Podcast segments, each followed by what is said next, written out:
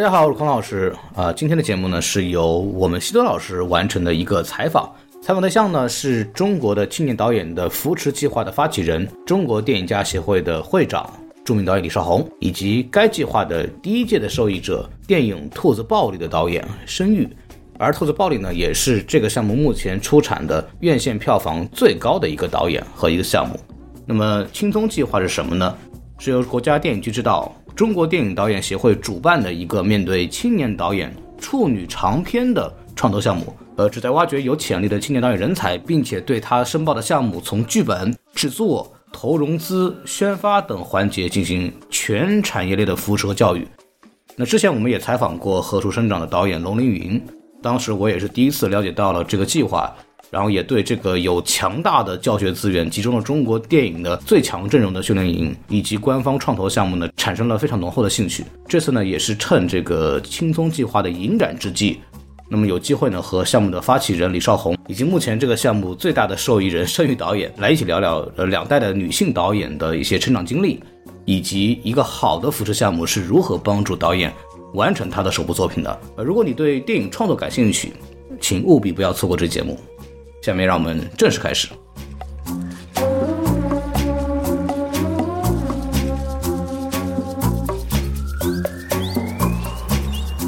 谢谢两位抽出时间。然后先自我介绍一下，我是什么电台的主播西多，很很高兴能跟两位聊一聊，就是我们自己可能对轻松计划的一些想了解的事情然后，包括我们想跟二位聊一聊，就是一些产业上的一些问题。还是先问一下，就是赵红老师吧，因为我们之前看到介绍说轻松计划它比较突出的是一个扶植方面的一个内容。然后我就想问一下您说，比如说和其他的这个电影创投项目或者平台来说，您觉得轻松计划最突出的一个特点或者最有优势的地方是怎么样？是在哪里呢？对，就是这分成就是两个问题来回答哈。好，一个呢就是说扶持就是青年导演的这种各种各样的创投啊，还有这个计划其实非常多啊。我们当时一四年。之前呢，就是几乎还没有什么比较完整成系统，但那个时候多数呢都是一些，你比方说是剧本评选，嗯，还有一些电影节的一些创投呢，也是呃着重在于就是你拿来剧本它来评选，还有一些呢就是短片呀，或者是。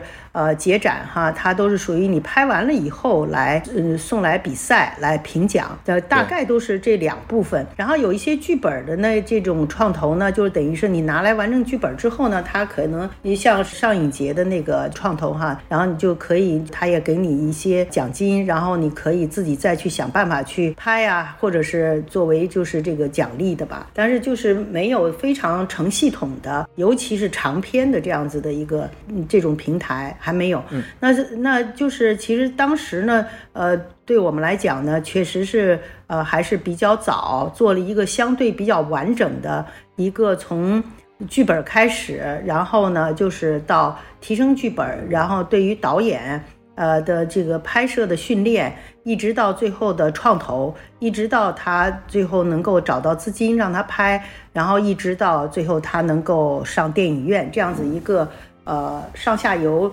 连起来就是全产业的这样子的一个扶植，就比较完整的一个长篇扶植计划。其实那个时候可能还只有我们一家是这样子做的。当时的情况就是我刚才讲的，就是其实就是没有这样子的完整的。那这个的得益于呢，还是因为国家呃电影局的支持吧。就是当时希望呢，因为他们每一年都希望我们通过导演协会这个平台呢。能找到一些年轻的导演，他们想拍第一部片子的，最好是第一部片子的，然后呢，让我们来筛选，然后希望呢，就是我们认为可以呃帮助的这些导演呢，他们可以拨一些呃资金支持一下，就是那个时候钱也不多，一开始可能也就是五十几万吧，四五十万吧。呃，最多的到六十万这样子的，但是那时候不定期的，反正每一年都会让我们来找一下，要通过我们导演协会的这个平台。后来呢，我们就觉得呢，其实这应该是做一个相对的比较负责任的哈，就是能够真正的能够对青年导演有所帮助的这样子的一个比较系统类型的这样子的一个方法。那么当时电影局也非常赞同，就这样子做起来了。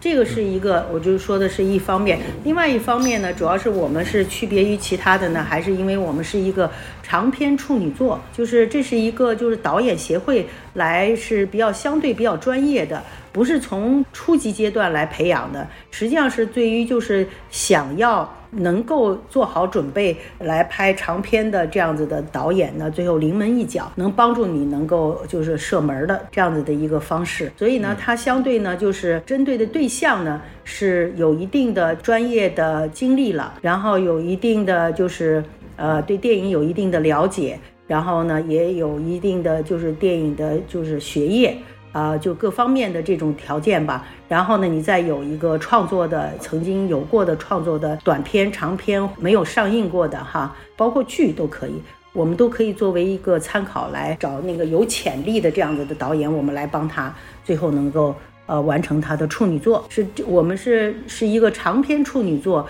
而且呢是一个入行的这样的一个培训。呃，这这是我们的特点吧？说所以说呢，这种呢是呃，就是行业内的这样子的团帮带啊，这样子的平台系统呢，可能。只有导演协会有，其他的协会还没有啊。嗯，了解了解，就是一个像您说的，一个是针对长片，一个是有点这种全链路的一个这样子的感觉。入行的吧？嗯，对。那我问一下申导吧，因为申导当年就是作为也是作为青年创作者嘛，然后回头看的话，您觉得这个青葱计划为您提供的一个您会觉得最独特的价值会是一个什么呢？在这方面只能说比较幸运，因为我没有研究过青葱，其实是我参加的第一个创投。他没有去报考过。别的，嗯，对对对对对，就是属于运气特别好的，第一志愿就上了。对我来说，感觉是很像电影学院的北电的一个延续，因为本身这个兔子暴力的剧本原本呃只是一个课堂作业嘛，嗯，我我也没想到呃一个课堂作业最后经历过了青葱以后，它就真的能变成一个院线电影。嗯，您这个应该我看大概查了一下，应该还是就在市场化来说，青葱里面应该是成绩最好的一部。对他成绩好最好的一部，他是因为就是有那个他有幸于是最后他的监制是李玉导演，嗯，还有就是那个是李玉导演他们那个制作公司就方丽制作人，他们对他的这个片子吧，确实特别认真负责的辅导。就是修改剧本，他剧本改的也是最长的时间的，三年了。哦，哇！但是现在完成度也非常高，所以呢，从市场的那个验证来讲，我觉得这三年真的是非常对他这个片子是很有用的啊，就是，嗯嗯，啊，也也有万茜老师的加成是吧？对，还有万茜老师好演员的加持，嗯。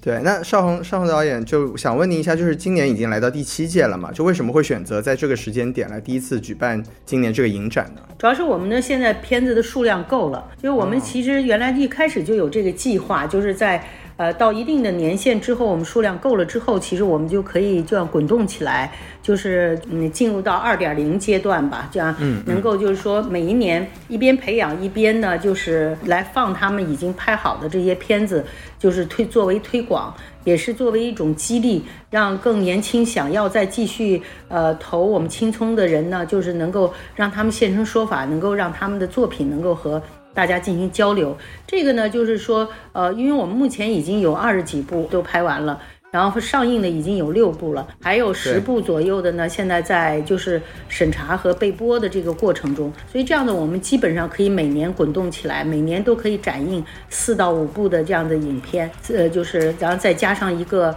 呃，大师的处女作，就像我们今年就是选的是我的那个生死劫嘛，可能在明年呢就会选选另外的导演，然后过去的比较年轻的就是比较有睿智的这样子的一种影片哈，能够加入进来，呃，就是能反映他的年轻年轻的代表作这样子的加入进来，像每年可能我们都会有这么四五部这样子的滚动的。然后从呃城市，从北京啊、上海啊，可能还要再继续扩大到其他的城市，就是来就是巡演一样来，嗯对，嗯，好，这是我们的一个原来的就有的计划啊，所以今年开始实施了，明白了。因为今年呢也是对，又得到了就是呃香奈儿的这个资资助哈，他们赞助我们来帮助我们来做成了这件事情。啊，那想问一下，这个跟这次的影展主题相关的吧？问一下申导，我看申导的那个介绍，您说自己是一个游荡在梦想和现实之间的人，然后我就很好奇，就您能详细讲一下，您觉得这是一个什么样的状态吗？就在成为导演之前，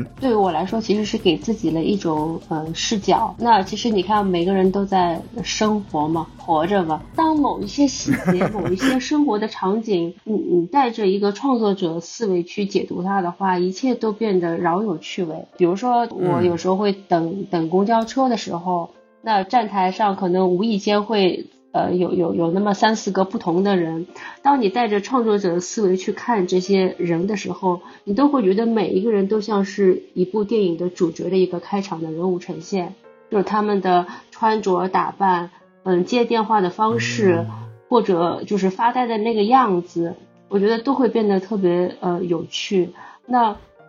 其实我想说的就是这个，那可能对于我来说，嗯，它就赋予了一种就是不一样的一个视角吧，去观察生活中这些东西，好像一切都变得更有意义了。就感觉像您这么说的话，就是您在这个成为导演之前，就有点像您刚才描述的那个。一个等公交车的人的那种状态吗？可以这样理解？呃呃，可以吧？嗯，对。那您觉得就是在参加完这个计划之后，您是觉得自己是更游荡了，还是就是离梦想或者现实更近了一些？就有什么样的一个具体的改变吗？您觉得？我因为有时候会觉得，就是如果没有创作，就是不同，不管是什么层面的创作。仅仅是生活的话，我觉得就是好像很没有意义，就是每一天一天一天的，就是这样的重复过去，然后我。最后生命的流逝，但是我觉得就是我有一部长篇作品以后，那我就知道啊，我可能我观察的生活，我体会到的情感，也许这些东西都会被赋予某种意义，它将来会也许成为电影作品中的一部分，会觉得更有意思吧？就一种创作者心态吧，是吗？对，我觉得其实是青葱让我完成了第一部电影以后，其实是给我一个很大的一个信心，就是在创作下一部电影的时候。嗯，因为你有一次好的经历，所以这些东西其实就会成为你再次创作的一个力量和信心吧。嗯，那那李老师，李老师，您会怎么描述自己成为导演之前的这个状态呢？我成为导演之前，我觉得没有像他们这么好的机会，就是那个时候还是在计划经济吧，所以基本上你没有什么太多的自我选择的权利。就是如果你要想拍的话，当时电影北影厂就给了我一个剧本。啊，是当时说要拍商业片，就给了我一个《银蛇谋杀案》的剧本，说你要拍你就拍这个，然后我就不是都不是我们原创的，其实我们自己原创的剧本可能不太可能就第一次就会让你拍。当然，我觉得后来其实也像是成为导演之前，我要做一个就是入场吧，就我要先变成为一个呃能够被俱乐部接纳的一个球员，我还是需要有一定的呃要要要有一个入场券吧。所以我就接纳了，就拍了这个，就是交给我的这个呃商业片。然后我这个商业片呃完成了之后，能够给真给厂里面挣到钱了，然后厂里才好像感觉我可以再有一次机会拍我自己想拍的，就是原创的这种剧本，所以才有了第二部《血色清晨》。我大概其实当时就是这样子的一个 经历吧，但是我没有像青葱这样的好的一个，就是嗯这样的一种平台。你首先你来拍的就是你想拍的东西，而不是说是你先拿一个交一个作业，然后呢。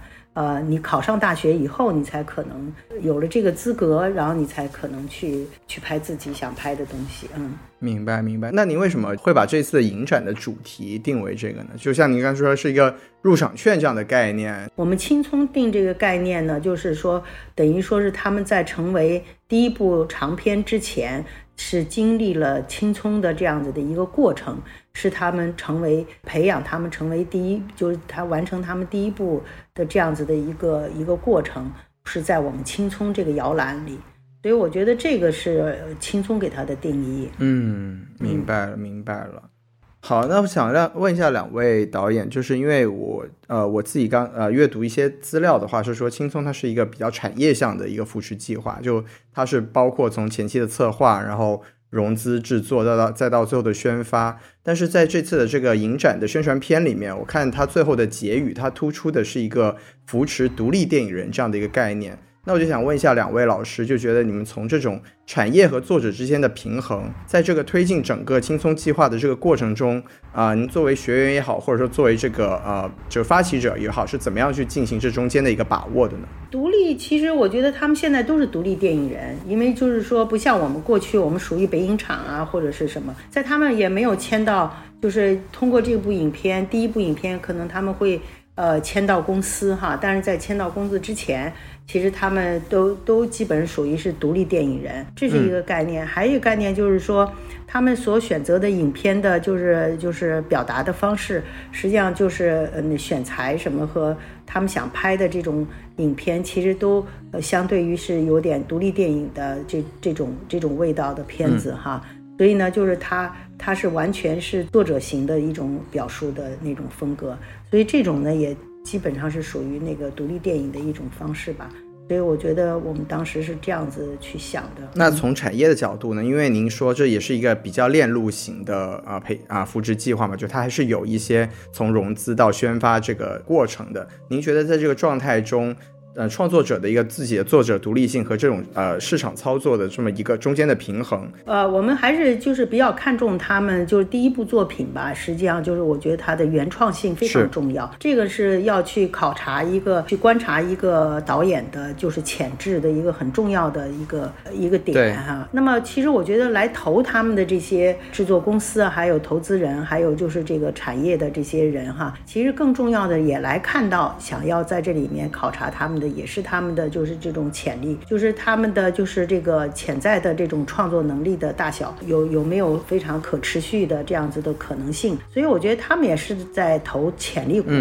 所以我觉得在他们身上最重要的还是他们独立电影的这种原创性，实际上是最吸引那些来愿意投他们的这些公司的。因为你想要去选拔一个年轻的就是导演的话，就是第一部作品最重要的看重的还是要看他的这种。潜质，呃，是不是有可发展和可持续发展的这种可能性啊？所以这一点是实际上是不矛盾的。明白，明白。那那个申导呢？因为您刚才也提到，您那个《兔子暴力》的剧本其实也改了三年嘛，这中间我。我自己猜想啊，就肯定也有一些呃，像产业方面的一些考量。那不知道您在这个过程中，就是自己怎么去平衡一个自己的作者性和这个产业的一个需要之间的一个这样子的啊平衡点？是这样的，因为《兔子暴力》其实并不是我第一个呃原创的剧本，呃，甚至可能都嗯不算是最 喜欢的那一个，但是当时就是觉得。可能在青葱这样的创投会给这个故事一个呃机会，所以当时就呃投了这个。嗯，因为它可能相对来说制作难度没有那么大，然后成本会比较低，我觉得比较适合做第一部嘛。对，然后刚才就是您说的作者性和商业性嘛。那实际上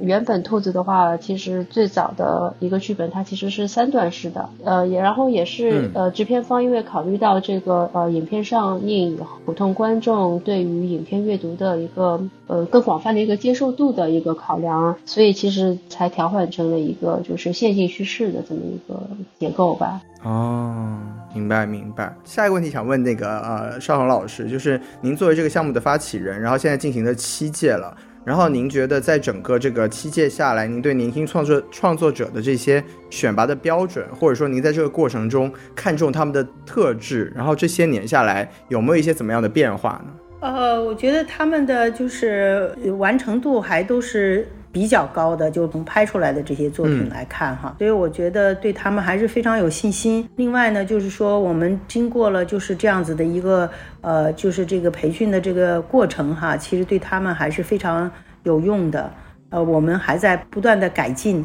然后希望能够适应更多的类型的呃，就是青年导演哈，能够就是能够在这里面有所收获吧啊，是这样子的，嗯。对，就想想问您说，比如说在您看那么多报名的项目里面，您会觉得哪些东西是会特别吸引到您作为一个这个呃评判者这样子的一些特质？您就作者或者说这种作品上面，您会比较看重哪些东西？评判整个过程也不是我们评判，不是说我参与到每一个环节去选，我们会有一个就是选。选剧本的一个一个团队，然后呢，啊，还有呢，就是呃，就是导师的这个团队，还有他的各种样的课程的设计的这个这个团队哈，啊，然后整个的这个过程呢，都是由王宏卫老师来就是统领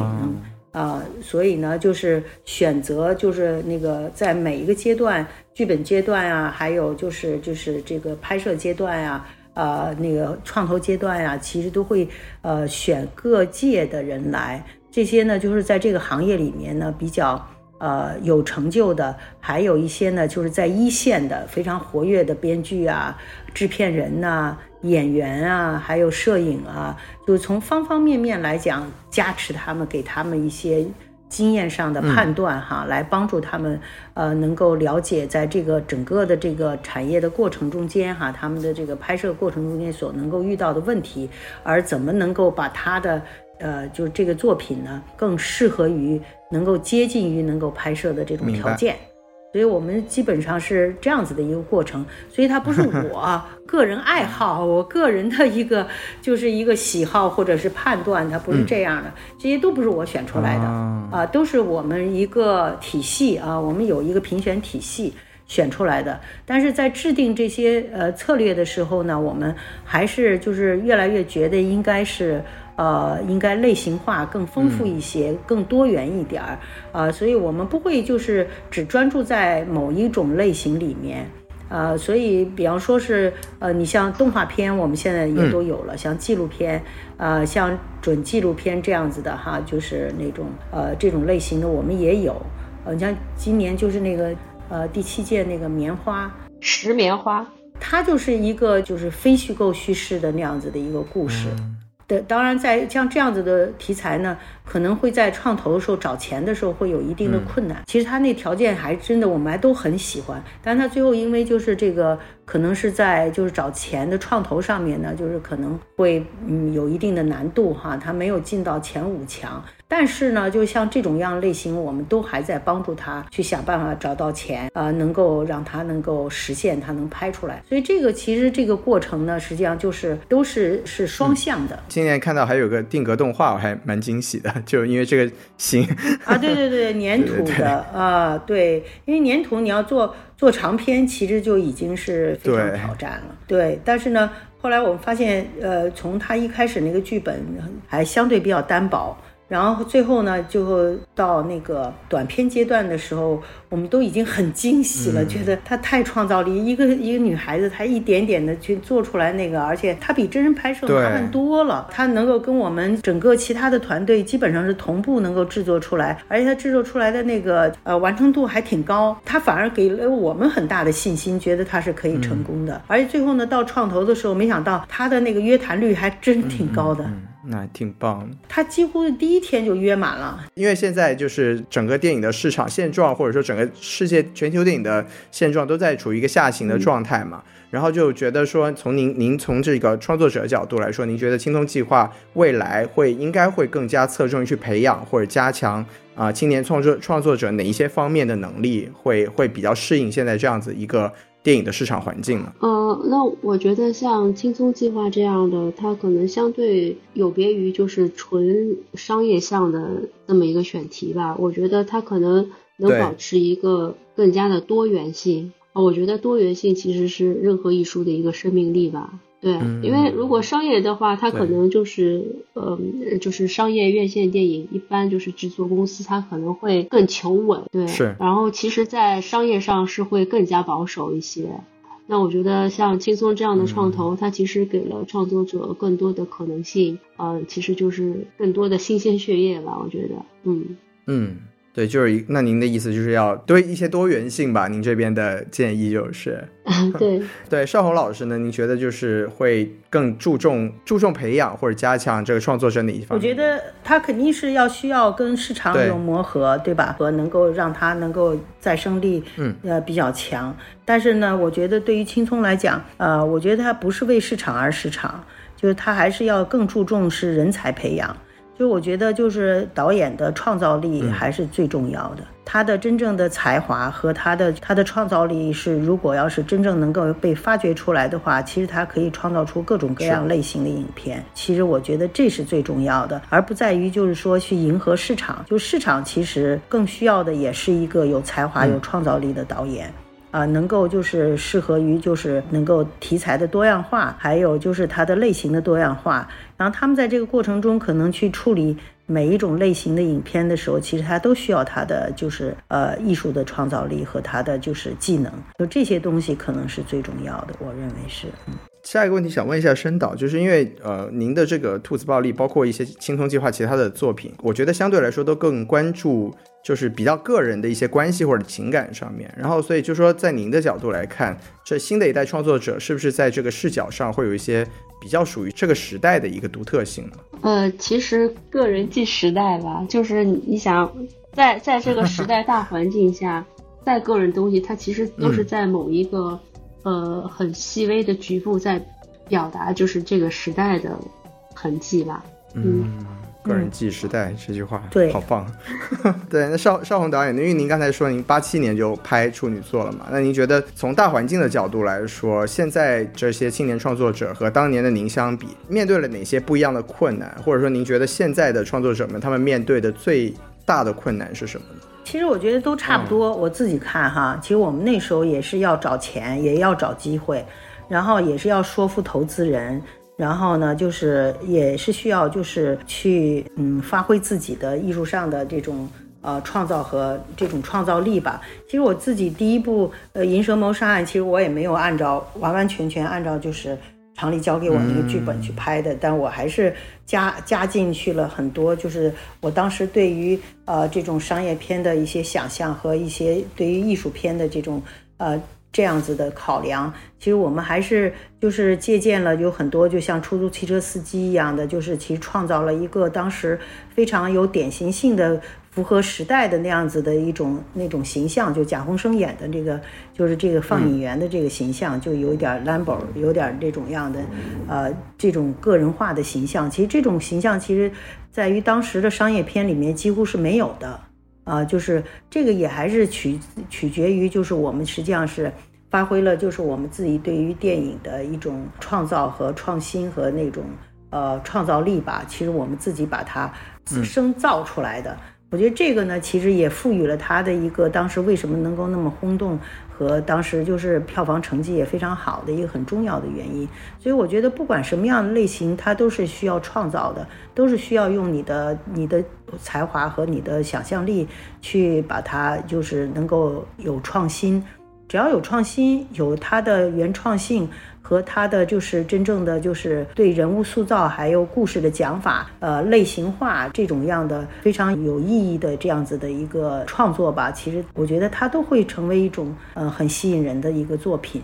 我觉得是这样子的。当时我们也也是在那个一边探索一边在啊谋求着 他的那个新的生命力。对，也不是非常典型经典的，就是那种完全按照就是那种类型片去的。因为我那时候觉得七十年代在好莱坞其实他们也有这种独立电影的存在，像出租汽车司机德尼罗他们演的这些片子，其实当时也已经脱离了就是好莱坞的那种商业影片的那种轨迹哈，完全。加入了就是独立制片、独立电影人的一些就是思考，就他去对塑造一个当时在就是那个历史阶段的那种样子的底层的小人物的那种命运哈，那种特色其实就也是很强烈的吸引了很多人，所以当时对我们的影响也挺大的。他是七四年拍的吧？其实我我是八七年拍的，所以我觉得那些电影其实对我们还是会有很大的影响，嗯。嗯，觉得也对上刚才申导说的，就个人记时代这这句话真的啊，好高亮。对，就真的是，我觉得他说的特别的好。哎，好，那最后就请两位老师，就是也是展望一下未来吧。就是两位老师希望都说一下，就比如说对青铜计划未来的发展，还希望它未来会往哪个方向去进行进一步的拓展。我就希望它能够坚持下去，就是因为我觉得我们走到今天七年，并不是非常一帆风顺的，每一届每一届都非常艰难，尤其是遇到了这个这三年的这个疫情，其实对我们还是影响非常大。是因为就是很多影片，就是我们培训。训的过程要跟疫情做斗争，然后拍摄也要跟这个就是呃受很多很多影响，甚至于包括就是政府给我们的资金上面也有呃越来越困难。所以我就特别希望政府的，就是对我们的支持力度还能够像以往一样能够坚持下来。只要是他们能够坚持，让我们做下去，我们。希望我们能够呃坚持，也能够坚持做下去，这是我最大的心愿吧。那那申导呢？就您作为一个就是参与者来说，您您希望未来就看到青葱计划啊哪些方向的一个拓展呢？对于我来说，青葱呃最特别、最特殊的一点就是它的一个持续性，都已经过去七年了嘛，对吧？然后呃之前呃也是在。北京、上海都做了影展，因为其实每一次青葱的活动，嗯，然后我们就是几个导演嘛，我们之间也会经常就像是聚会一样，所以我觉得他会有一个让我有一种很好的期待，就是也许将来青葱的导演们、导演们，因为真真的是好 好多啊，一年一年五个，七年就三十五个，那其实就是真的一个一个很庞大的一个导演团体吧，我觉得就是一个相互关照，然后都彼此照应。然后互相扶持吧，就是互相帮助，然后就是在 中国电影这个行业里面都能有一些自己的力量吧，大概是，嗯嗯，就形成一个像同学会一样的组织了，就啊，对对对，轻轻松同学会，他就都是我们导演协会的会员了嘛，就是因为他们都有第一部长片了，嗯嗯，谢谢两位抽出时间今天跟我们聊，非常高兴。好的，好，谢谢申导邵红老师，哎，谢谢，再见，拜拜，好，嗯，拜拜。